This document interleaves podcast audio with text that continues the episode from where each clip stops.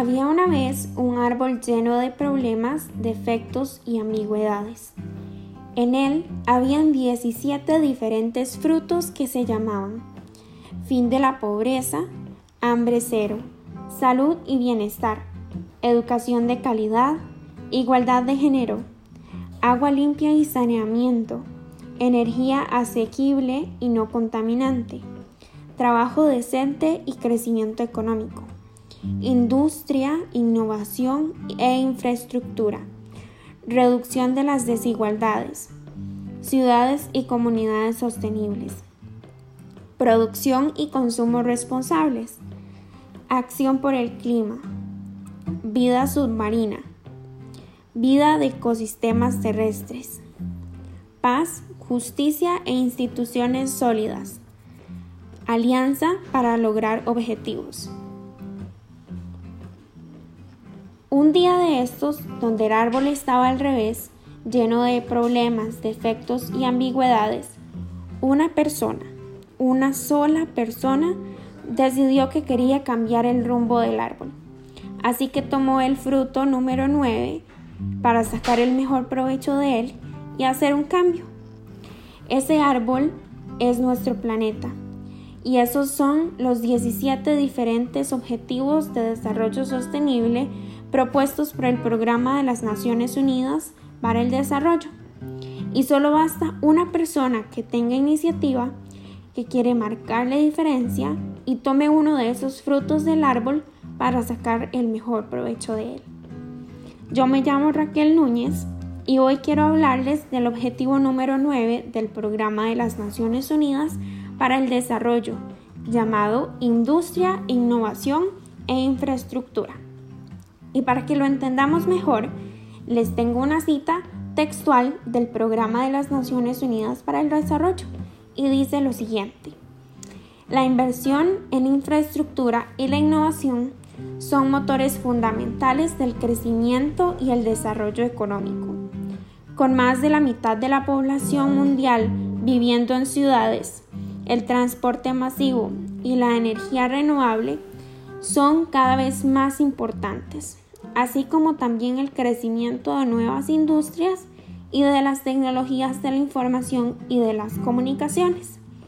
Eso nos resume un poco de qué se trata este objetivo. Se trata de buscarle un nuevo enfoque a lo que es la industria, porque nos ha traído muchos problemas como la contaminación, em, el movimiento de masas eh, y todos esos tipos de problemas que mencionábamos que tienen el mundo al revés. Para buscar una solución, yo propongo crear una organización que promueva campañas de cambio en empresas grandes y pequeñas, tanto nacionales como transnacionales. Esta ORG eh, brindará capacitaciones y seguimiento acerca del programa para cambiar nuestra visión y convertirnos en una industria sostenible a nivel mundial. Los primeros tres años que la empresa se una a la organización se le seguirá más de cerca para crear un proceso de cambio y el objetivo es fomentar una conciencia verde a través de esos em, de los siguientes tres ramas que les voy a mencionar.